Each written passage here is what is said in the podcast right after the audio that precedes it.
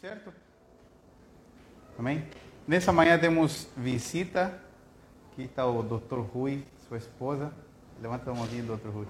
Lembra que eu comentei? Ele foi o, o médico que Deus colocou na nossa vida para que nós pudéssemos ser cuidados, continuamos sendo cuidados por Ele. E já falei semana passada bastante, né? Mas aqui novamente minha gratidão publicamente pelo teu trabalho. Eu sei que você faz com muito carinho, muito mais que um trabalho, uma vocação, mas mais uma vez a gratidão de poder estar aqui. Estamos juntos.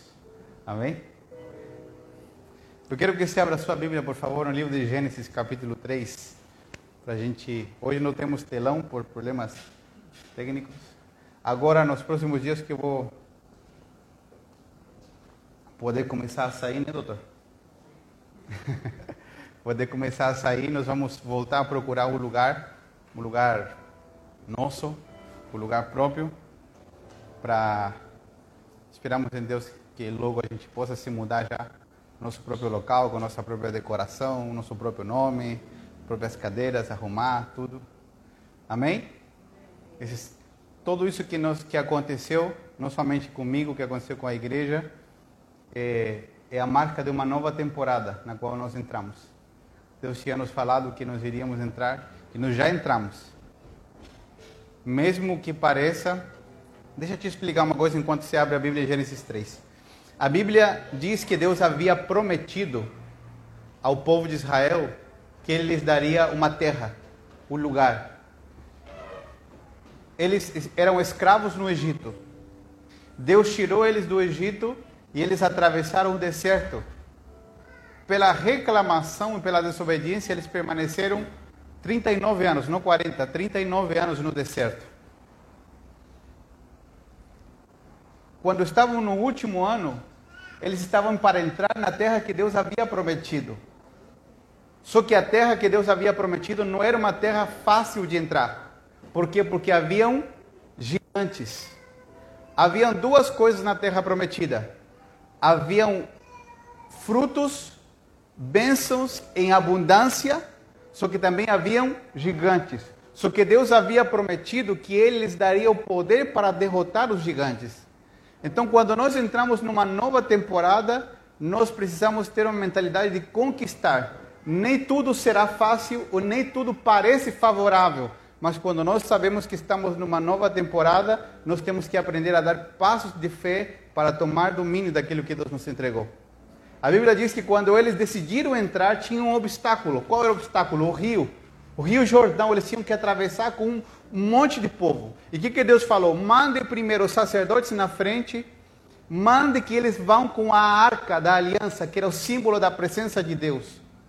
Quando eles fizeram isso, eles, o rio se secou e eles atravessaram em seco, assim como eles tinham atravessado o mar. Só que depois que eles entraram, havia outro problema eles tinham que conquistar uma cidade, e essa cidade tinha muros muito grandes, era a cidade de Jericó. Os muros de Jericó eram um sistema de segurança. Os muros de Jericó eram tão largos que passavam carretas de, de madeira com animais por cima e haviam casas, edificações no meio dos muros. Não era uma, não era um muro da nossa casa, né? De tijolo só, eram muros enormes que eram uma proteção só que quando eles foram para entrar e tomar possessão daquela cidade, Deus lhes deu uma estratégia. Disse que eles tinham que dar voltas, dar voltas, dar voltas, e no último dia eles deviam proclamar a vitória com o chofar. Acho que aqui tem um chofar, né? Está ali? Não, se não está, não tem problema. Você viu que sempre tem um, um negocinho aqui? Ele está por aí, você está na porta. O chofar ele era tipo uma trombeta feita de animal. E ela era para anunciar coisas. Hoje nós não precisamos tocar um chofar. Hoje nós somos o chofar de Deus. Porque nós somos os que proclamamos a vitória. Os que declaramos que Deus está fazendo algo quando nós abrimos a nossa boca. Por exemplo, quando eu estou enfrentando um problema familiar, quando eu estou enfrentando uma doença, o que, que, o que vocês fizeram por mim quando eu estava enfermo? Começaram a ser o chofar de Deus, a profetizar que a enfermidade ia embora e que Deus iria trazer a cura. Amém? E que aconteceu quando o povo deu as voltas que Deus havia indicado? Os muros, de forma sobrenatural. Ah, está aí o chofar. Isso aqui é um chofar, tá? Eu não vou tocar. Então o que, que eles faziam? Eles tocavam o chofar como uma trombeta, anunciando a vitória do Senhor. E Deus disse no último dia: toquem as trombetas, toquem o chofar. E por essas coisas, né? Que alguns dizem que é sorte ou acaso, houve um grande terremoto em Jericó. A história prova que houve um grande terremoto em Jericó. E os muros de Jericó caíram por completo. E eles tomaram domínio daquela cidade. Amém? Então nós estamos numa nova temporada e agora nós temos que dar passos de fé. Amém? Porque lembra que eu, um dia eu ensinei aqui que o diabo não tira férias? Nem de inverno, nem de feriado, nem de verão. O diabo trabalha o tempo todo. Mas Deus trabalha muito mais do que ele e nós devemos entrar na perspectiva do trabalho que Deus está fazendo. Amém? Porque não se trata só de fazer cultos, não se trata só de ter uma estrutura bonita, se trata da eternidade das pessoas. E nós fomos plantados aqui para vencer em Cristo Jesus e para alcançar a maior quantidade possível de pessoas. Nós não estamos competindo para ter mil pessoas o mais rápido possível, não. Nós estamos aqui para que cada um de vocês assuma o seu lugar, o seu papel, e você e eu sejamos instrumentos efetivos na mão de Deus e em todo lugar onde nós estejamos, nós possamos abrir a nossa boca, possamos estender as nossas mãos e poder orar por alguém, falar com alguém e permitir que essas pessoas estejam junto com a gente. Amém? Se você abrir a sua Bíblia lá em Gênesis 3, vamos ler. Gênesis 3. Se você não tem Bíblia, não tem problema, eu vou ler bem devagar para que nós possamos compreender. A partir do versículo 1 diz assim: A serpente era o mais astuto de todos os animais selvagens que o Senhor Deus havia criado. Certa vez ela perguntou à mulher: Deus realmente disse que vocês não devem comer do fruto de nenhuma das árvores do jardim? Podemos comer do fruto das árvores do jardim, respondeu a mulher. É só do fruto da árvore que está no meio do jardim que não poderemos comer. Deus disse: Não comam, e nem sequer toquem no fruto daquele, daquela árvore. Se o fizerem, morrerão. É claro que vocês não morrerão, a serpente respondeu a mulher. Deus sabe que no momento em que comerem do fruto, seus olhos se abrirão, e como Deus conhecerão o bem e o mal. A mulher viu que a árvore era linda e seu fruto parecia delicioso, e desejou a sabedoria que lhe daria. Assim tomou do fruto e comeu. Depois deu ao seu marido, que estava com ela, e ele também comeu. Naquele momento seus olhos se abriram e eles perceberam que estavam nus. Por isso costuraram folhas de figueira, umas às outras para se cobrirem. Quando soprava a brisa ao entardecer, o homem e sua mulher ouviram o Senhor Deus caminhando pelo jardim e se esconderam dentre as árvores. Então o Senhor Deus chamou o homem e perguntou: Onde você está? Ele respondeu: Ouvi que estavas andando pelo jardim e me escondi. Tive medo, pois estava nu. Que lhe disse que você estava nu? perguntou Deus. Você comeu do fruto da árvore que eu lhe ordenei para não comer? O homem respondeu: Foi a mulher que me destes. Ela me ofereceu do fruto e eu comi. Então o Senhor Deus perguntou à mulher: O que foi que você fez? A serpente me enganou, respondeu a mulher. Foi por isso que eu comi do fruto. Amém? Só até aí vamos ler e vamos entrar na, na palavra nessa manhã. Hoje eu quero falar tanto com homens e mulheres. Essa palavra é para todos. As mulheres não fiquem desanimadas no início, tá? Eu quero falar com os dois. Mas Deus falou comigo e eu fiquei, confesso que fiquei relutante de ministrar essa palavra, mas Deus confirmou no meu coração que era isso o que eu tinha que ensinar, porque é uma necessidade muito grande. Hoje nós vamos falar sobre o retorno urgente da liderança masculina sobre a família. Os homens digam amém.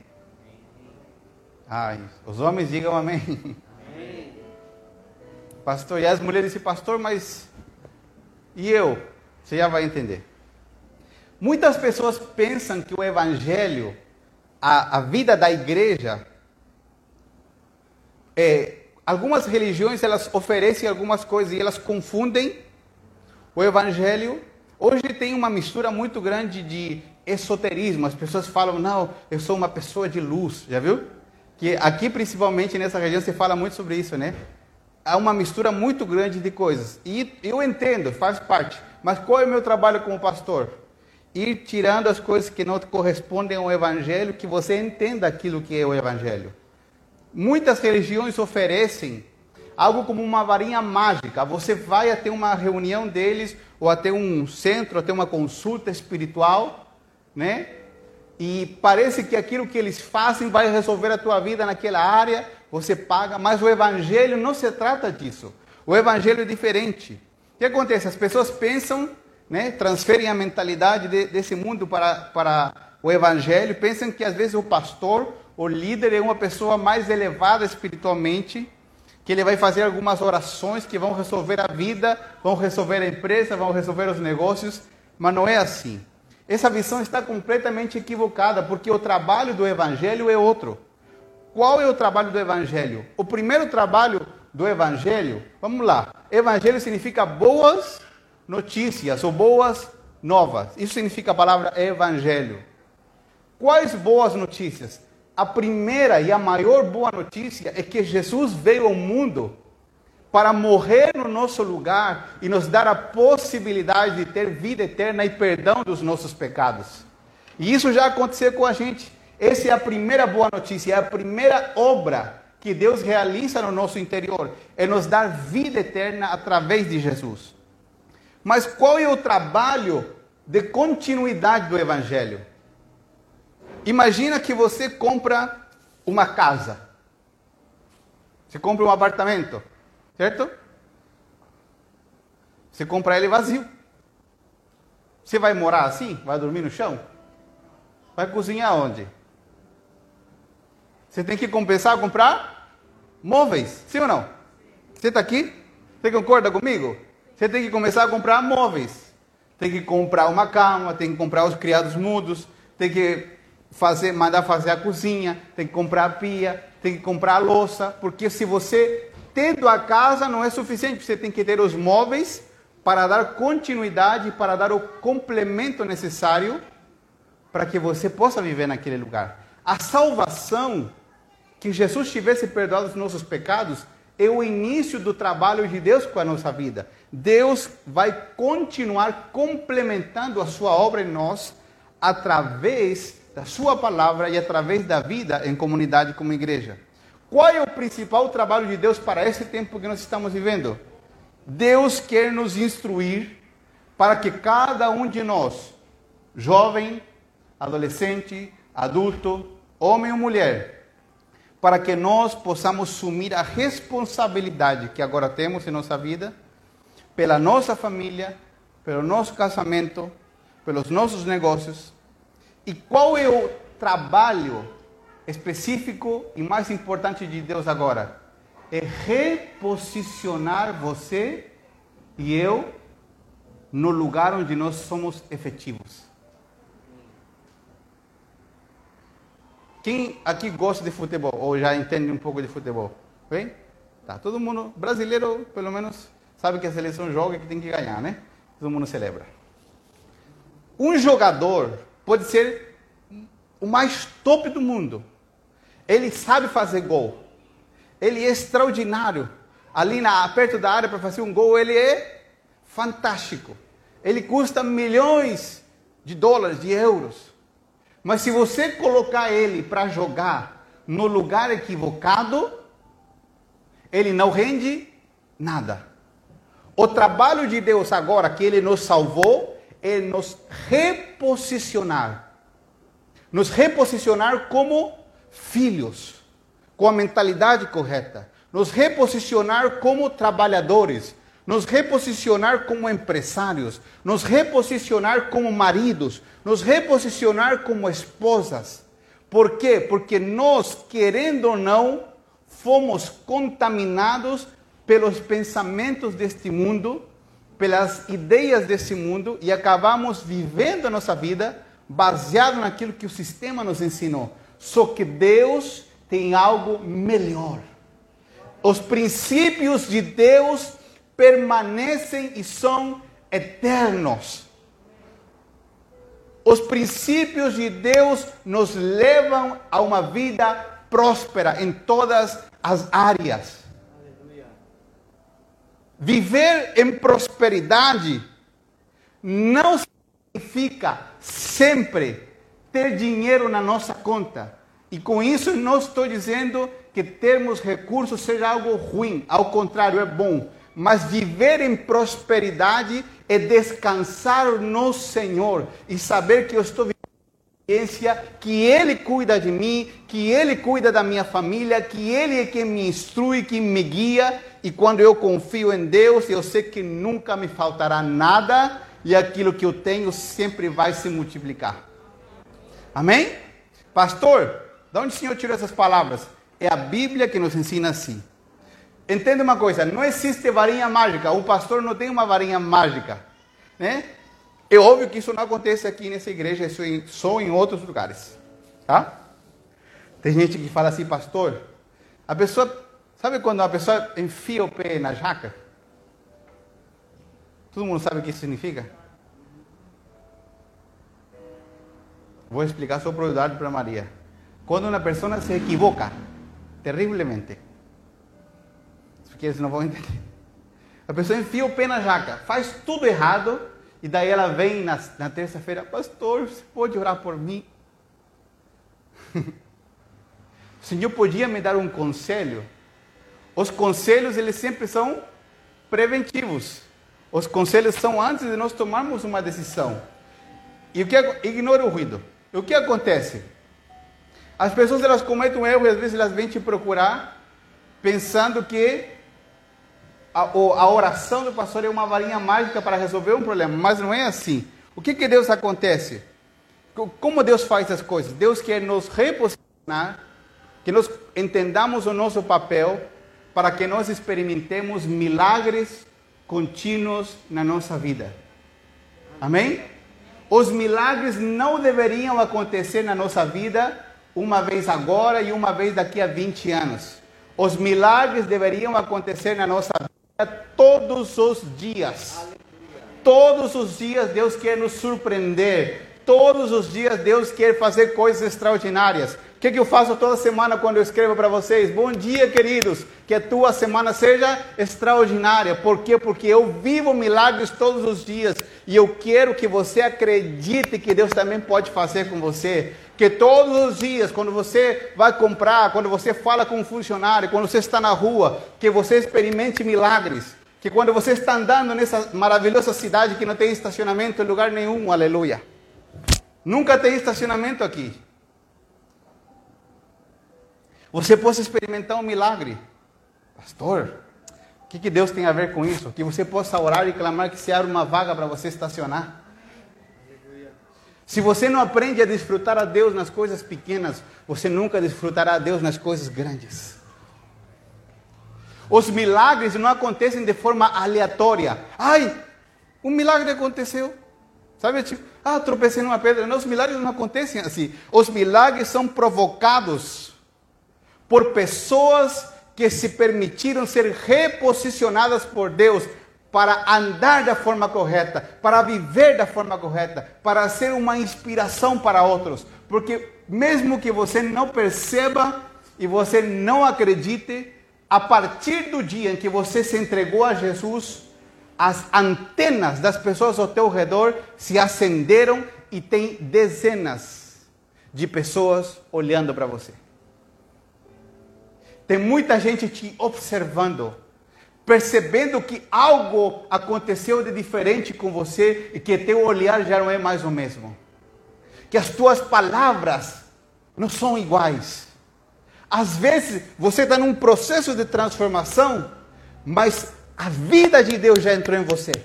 A vida de Deus já entrou em você e não tem como arrancar ela de dentro de você. E um processo transformador já começou a acontecer na sua vida e tem gente te observando, portanto você tem que se reposicionar, se colocar na postura correta de vida, porque você foi feito inspiração para outros. E você não pode inspirar a eles de qualquer maneira. Por que, que eu gosto de me arrumar, né? Tem gente que gosta de tirar sarrinho de mim, né? Ah, pastor sempre está. Por quê? Porque eu estou servindo ao Rei do Universo.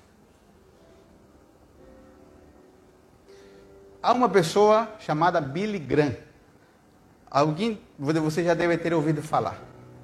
Billy Graham, ou Billy Graham, como é em inglês, Billy Graham foi um evangelista, televangelista. Ele usava televisão quando ninguém usava televisão. Estamos falando dos anos 50, 60. Ele faleceu há poucos anos atrás, com quase 100 anos de idade. Americano. Tem um museu nos Estados Unidos dedicado a Billy Graham. Você ter uma ideia. Billy Graham foi o, o pastor, o evangelista dos presidentes. Os presidentes consultavam a Billy Graham.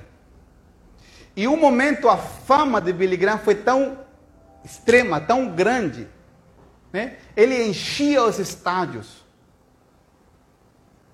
Há projetos no mundo todo. Hoje o seu filho dá continuidade ao trabalho do pai. E ofereceram para ele dizer: o Senhor tem que se candidatar a ser presidente dos Estados Unidos. O Senhor não precisa fazer nem campanha. Tem garantia de que você vai ser avassalador a tua vitória. E ele disse: Eu não posso me rebaixar a ser presidente dos Estados Unidos, porque ser pregador do Evangelho é a maior patente, é a maior honra que existe na humanidade.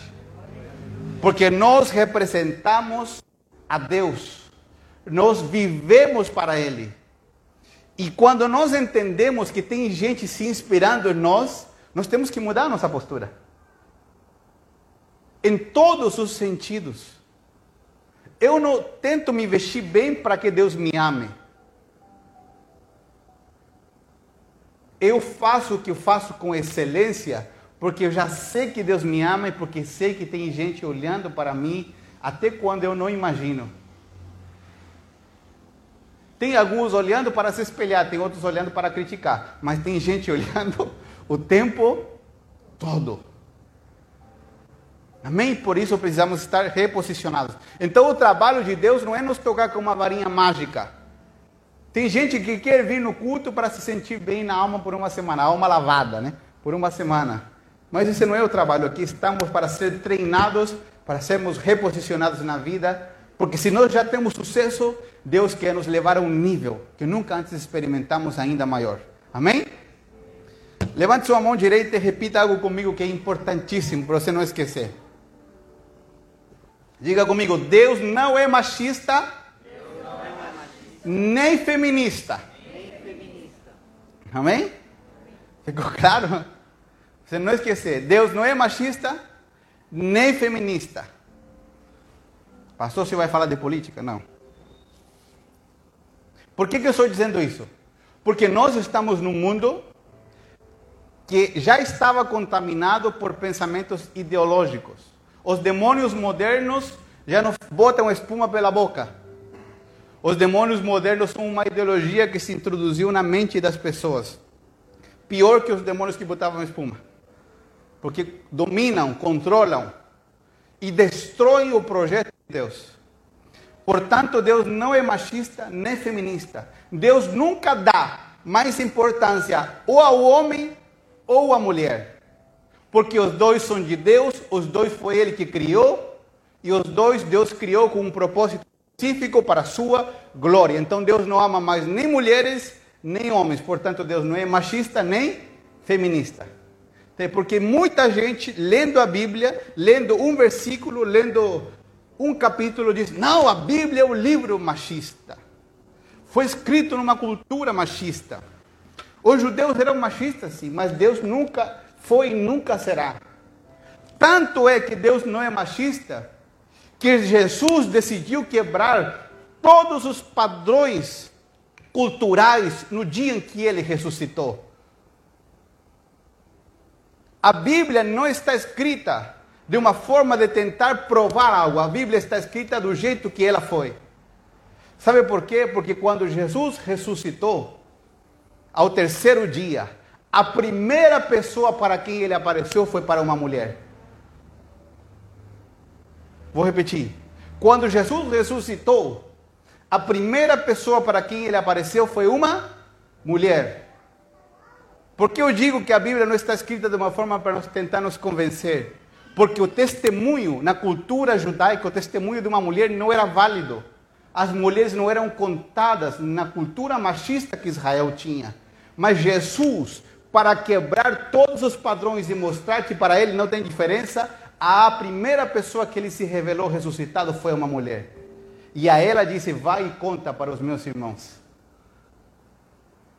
Deus nunca foi e nunca será nem machista nem feminista. O que nós vamos entender hoje através da palavra de Deus é que Deus sim tem ordem, hierarquia e níveis de responsabilidade. A questão da liderança dentro de uma família, e você pode dizer aqui, pastor, eu sou solteira. As mulheres solteiras. Mas você vai casar um dia. E se você não for casar, você vai ter pessoas ao teu redor a quem você tem que aconselhar. E você tem que ter instrução da palavra de Deus para isso. E as solteiras hoje vão aprender como orar. Como orar por um marido correto.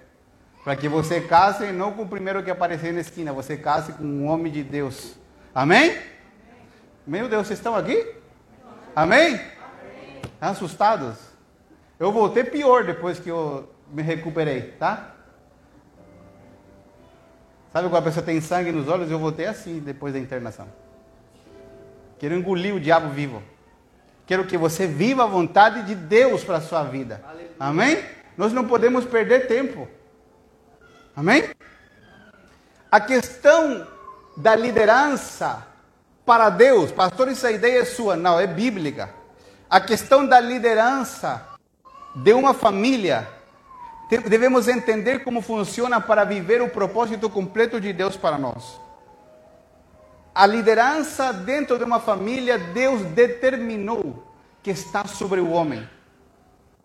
E isso não quer dizer que a mulher tenha menos importância em casa não tem a ver com quem é maior ou menor importância. Se trata de ordem que Deus estabeleceu. Hoje nós estamos completamente contaminados pelo pensamento da briga, né? Ah, quem é mais importante? Principalmente no mundo profissional, né? As discussões. Se você vê a televisão, ou os programas de televisão pela internet, ai, que as mulheres ganham menos, é que não sei o que, e que a revolução Deus não tem nada a ver com isso. Para Deus, homens e mulheres têm exatamente o mesmo valor, o mesmo peso. A bênção está igualmente sobre os dois, sobre o casal, sobre homens e mulheres. Agora, quando se trata de responsabilidade sobre a família, Deus nunca vai vir perguntar para a mulher, Deus sempre vai vir perguntar para o homem. E agora vamos voltar para Gênesis capítulo 3. Não precisa abrir a sua Bíblia. A Bíblia diz em Gênesis 2 que Deus formou o homem do pó da terra. Adão estava sozinho no jardim do Éden. Deus o colocou num jardim maravilhoso, num pomar. Né? Não é tão legal como o do irmão Valdir, né? Ele tem um pomar maravilhoso. Deus colocou Adão num pomar com tudo que ele precisava. E ele estava sozinho. E a Bíblia diz que Deus a Adão deu instruções e disse: Você tem que comer de todas as árvores que tem aqui, só tem uma árvore que você não deve comer.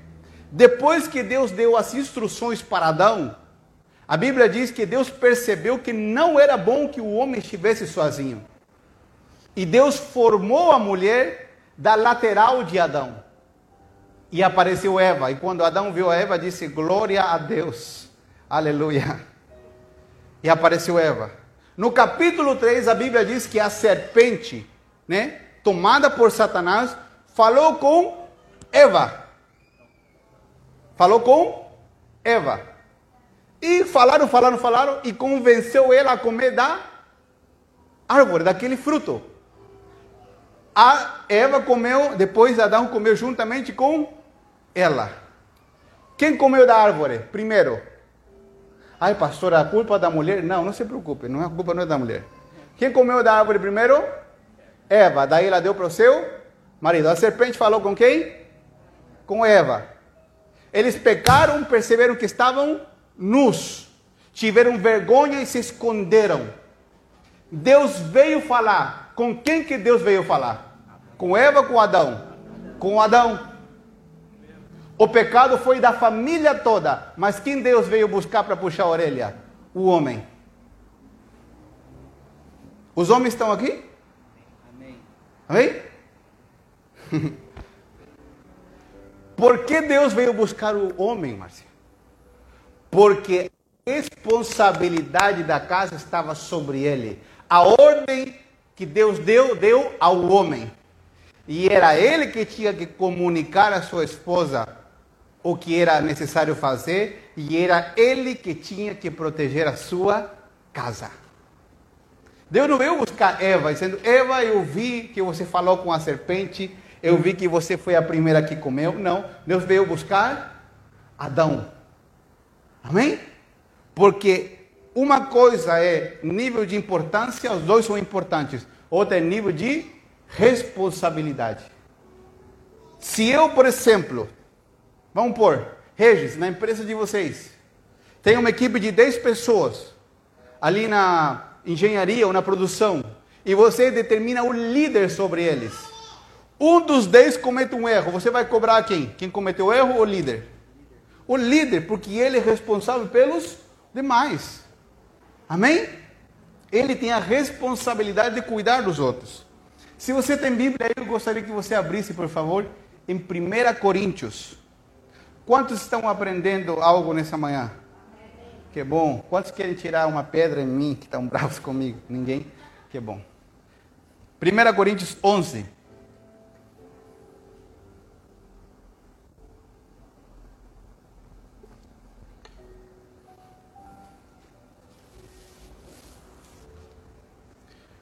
Versículo 11 e versículo 12.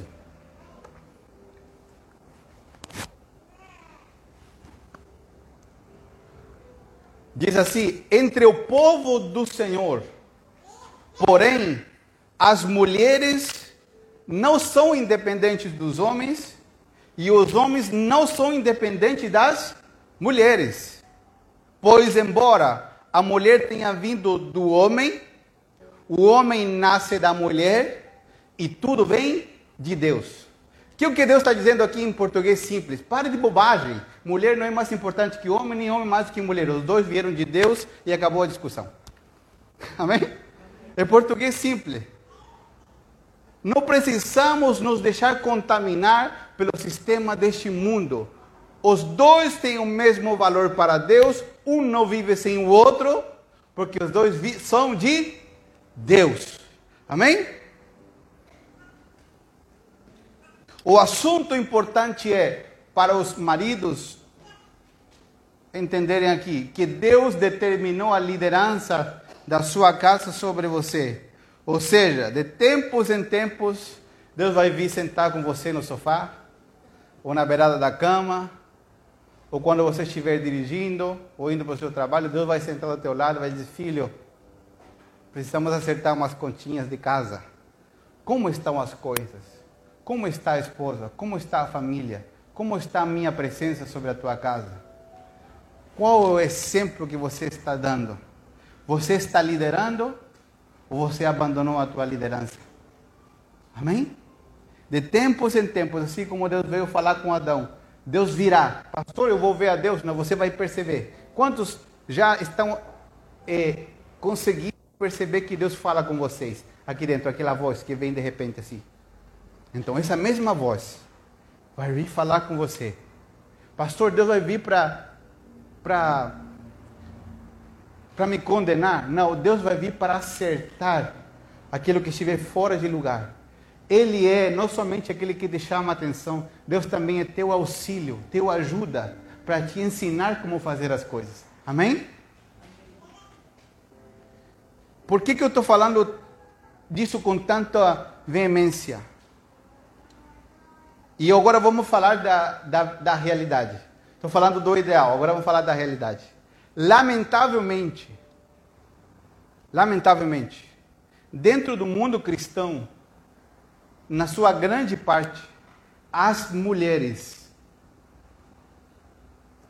precisam assumir a liderança das suas famílias em quase todas as questões espirituais. Por quê? Porque os homens acabam sendo omissos na sua responsabilidade de liderança espiritual. E muitas vezes as coisas na família podem até estar funcionando, mas elas nunca vão chegar no nível de extravasar a bênção de Deus que Deus quer derramar. Se uma família não for liderada em todos os seus aspectos pelo homem, junto com a mulher. Mas quem tem a responsabilidade é o marido. Por quê? Por que isso, pastor? Porque na engrenagem de Deus. Quantos já tiveram ouvido algum relógio automático? Eu gosto de relógio. Agora não posso usar porque ainda dói aqui da. Como que chama? Não, aqui do acesso que ficou aqui. Tá durinho ainda aqui, então dói. É. Como que é? Flevit, esse negócio aqui. Tá aqui dói ainda. Mas quantos já viram o relógio automático? Que tem a parte de trás transparente. Alguém já viu? Ele tem, né? Ele tem pequenas engrenagens. Coisinhas mínimas. Mas se você retirar uma delas, ele para de funcionar. Ou às vezes ele funciona, só que não funciona no, no seu total potencial. Às vezes ele, por exemplo, ele marca ah, o dia, a data. Hoje estamos a dia 4. Eu, eu, tinha um, eu ganhei um relógio uma certa vez, alguns anos atrás, automático. E eu fui viajar para o Chile. E numa dessas caiu. E ele estragou o negócio da, que virava para a data. Ele estava funcionando, mas o relógio não foi planejado para só rodar, foi planejado para mostrar a data também.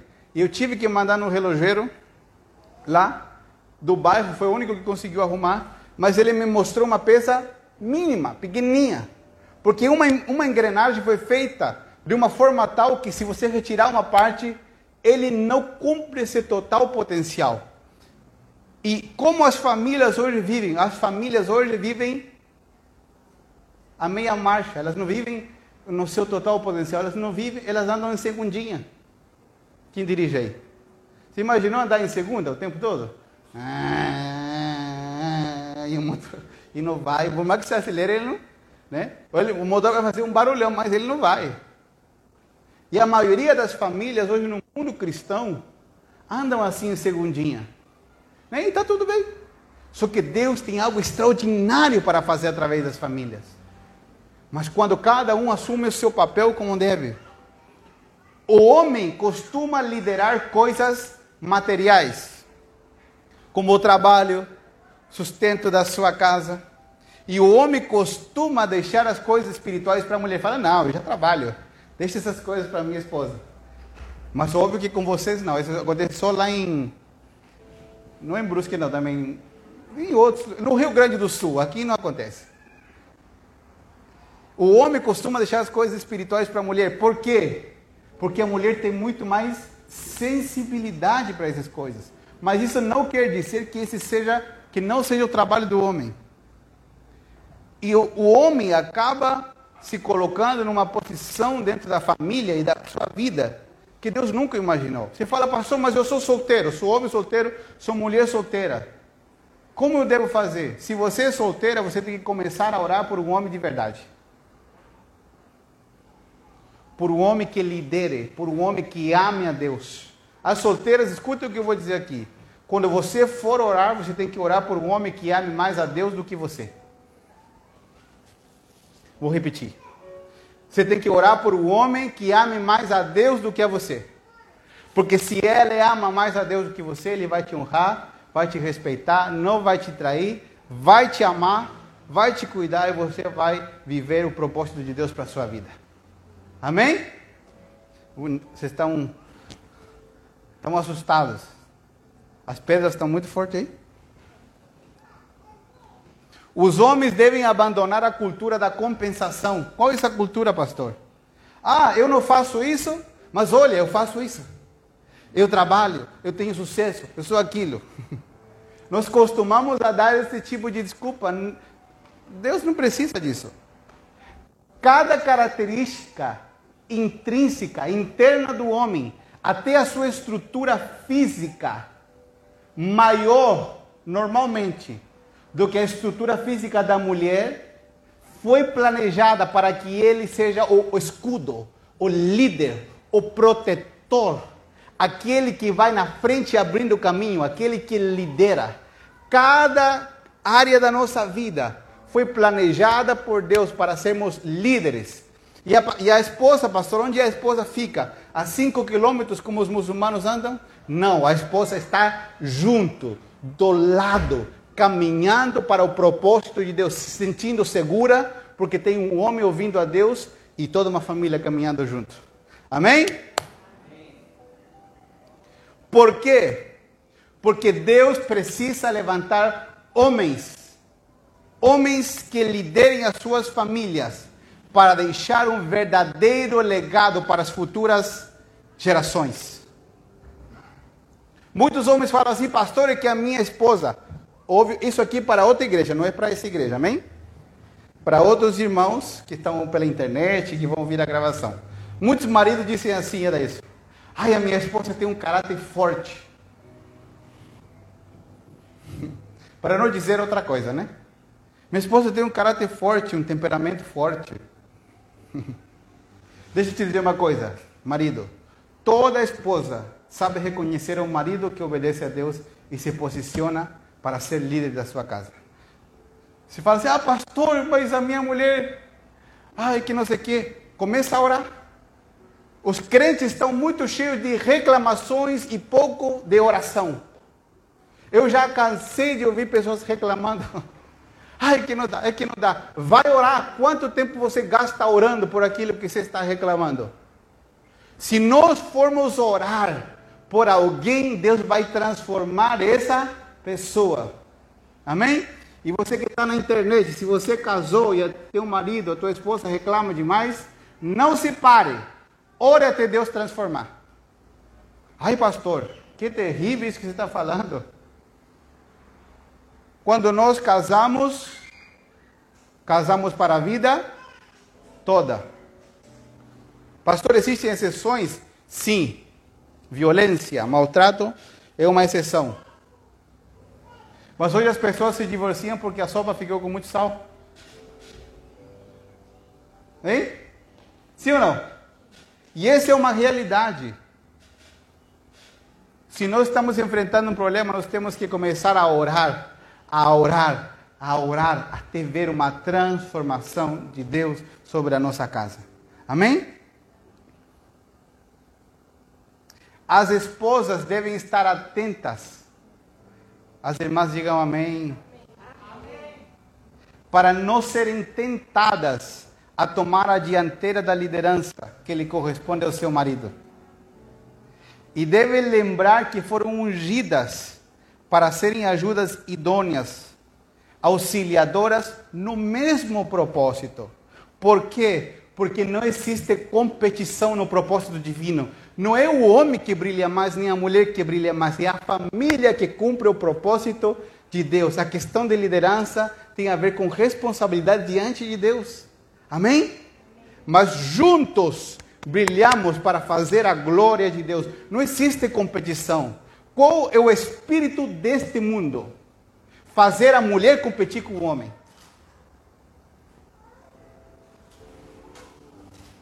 Sim? Você não vê isso na internet?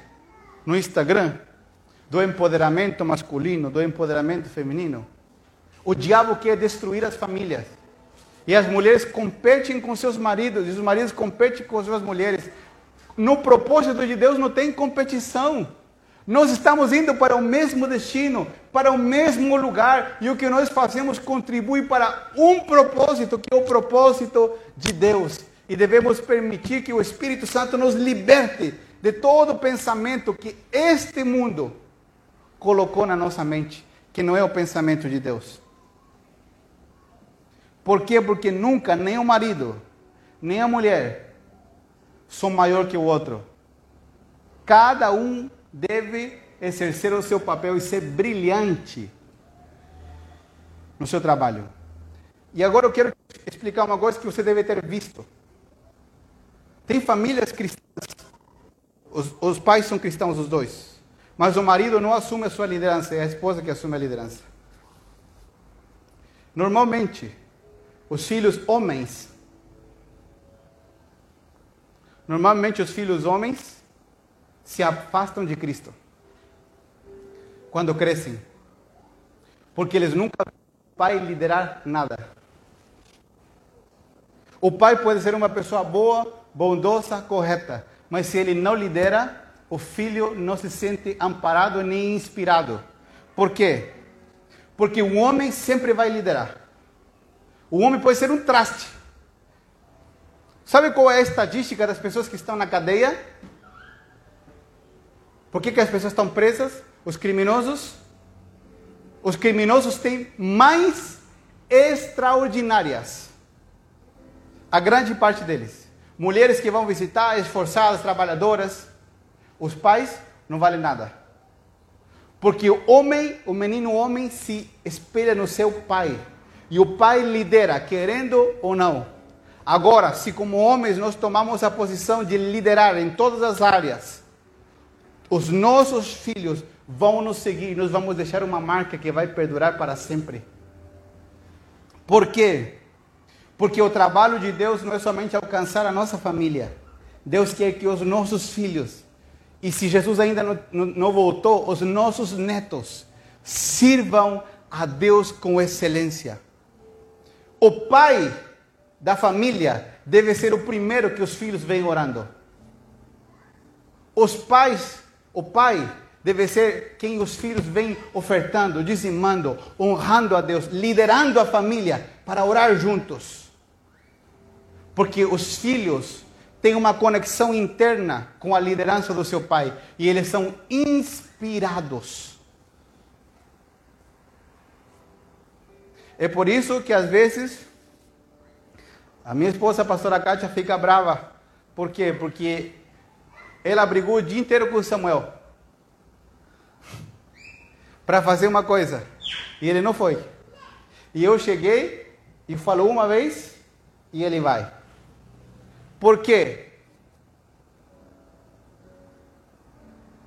Porque a engrenagem foi colocada no lugar correto.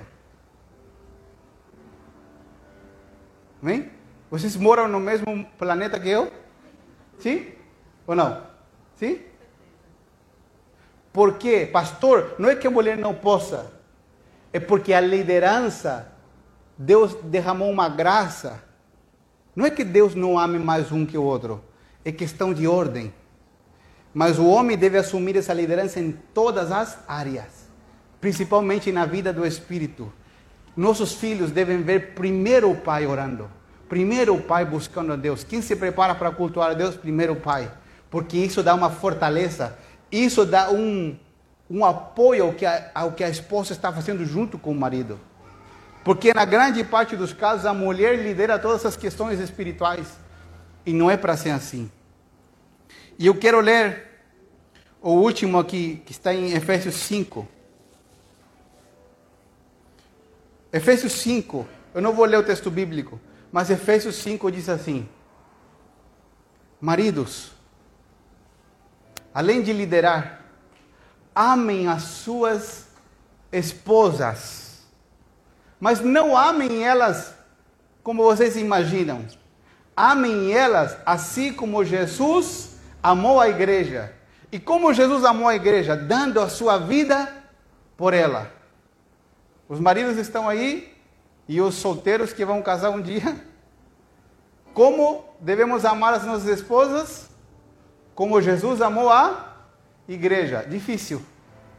Mas para isso devemos clamar ao poder de Deus todos os dias, para que nós amemos as nossas esposas com excelência, como elas merecem. E Paulo continua falando disso: esposas, respeitem e honrem os seus maridos. Amém? Vamos recapitular e terminar. Pastor, mulheres são mais importantes que homens? Não. Homens são mais importantes que mulheres? Não, jamais. Os dois cumprem um propósito unidos para fazer a vontade de Deus. Agora, quando o assunto é família, Deus nunca virá para cobrar a mulher. Deus sempre vai vir para cobrar o marido. Porque a liderança em todas as questões da casa está sobre ele. Não quer dizer que o marido vai ficar louco e vai ficar tomando todas as decisões sozinho. Porque ele tem a sua esposa para ser a sua ajuda idônea. A esposa é como o conselho de uma empresa. Né? Que nada pode ser decidido sozinho. Tem que ser decidido em comunhão. Mas alguém tem que tomar a iniciativa de buscar a Deus. Portanto, tudo isso que eu falei, de um marido ser líder, da esposa ser ajuda idônea, se dá dentro de um contexto: amor e respeito. Amor e respeito. Nós não podemos deixar homens que as nossas mulheres assumam a liderança espiritual da nossa casa. Não porque elas não estão preparadas, é porque nós estamos saindo do lugar que Deus vai nos pedir conta.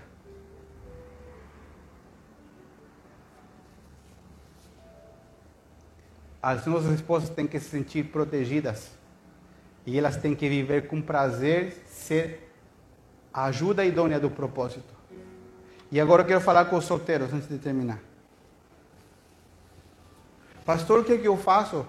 O Senhor está falando para os casados, eu sou solteiro, eu sou solteira. Você está ouvindo essa palavra a tempo, antes de casar. Por quê? Porque muitas pessoas oram assim, as mulheres que seus maridos não são convertidos, falam, Senhor, que meu marido se converta. Essa oração é pela metade. Tem que orar, Senhor, que o marido seja um homem de Deus, que ele te ame profundamente, que ele faça a tua vontade que ele seja um homem que me ame mais, que ame mais o Senhor do que a mim, que ame a, tua presença, que viva para ti, que seja um homem de excelência. Quando os solteiros oram por uma esposa, por um marido, você tem que orar por alguém que ame a Deus profundamente. Não somente que tenha um bom trabalho, que já tenha um apartamento próprio e um carro quitado. Todas essas coisas perecem e desaparecem. Mas aqueles que amam a Deus, aqueles que honram a Deus, Deus lhes dará tudo o que precisam e viverão para cumprir o seu propósito. Como você deve orar, você que está solteiro ou solteira? Para que Deus te ensine a escolher alguém que ame a Deus profundamente, alguém que te respeite e que te honre. Porque hoje as pessoas escolhem e depois, depois choram. Mas escolhe Fala, pastor, pode orar por mim?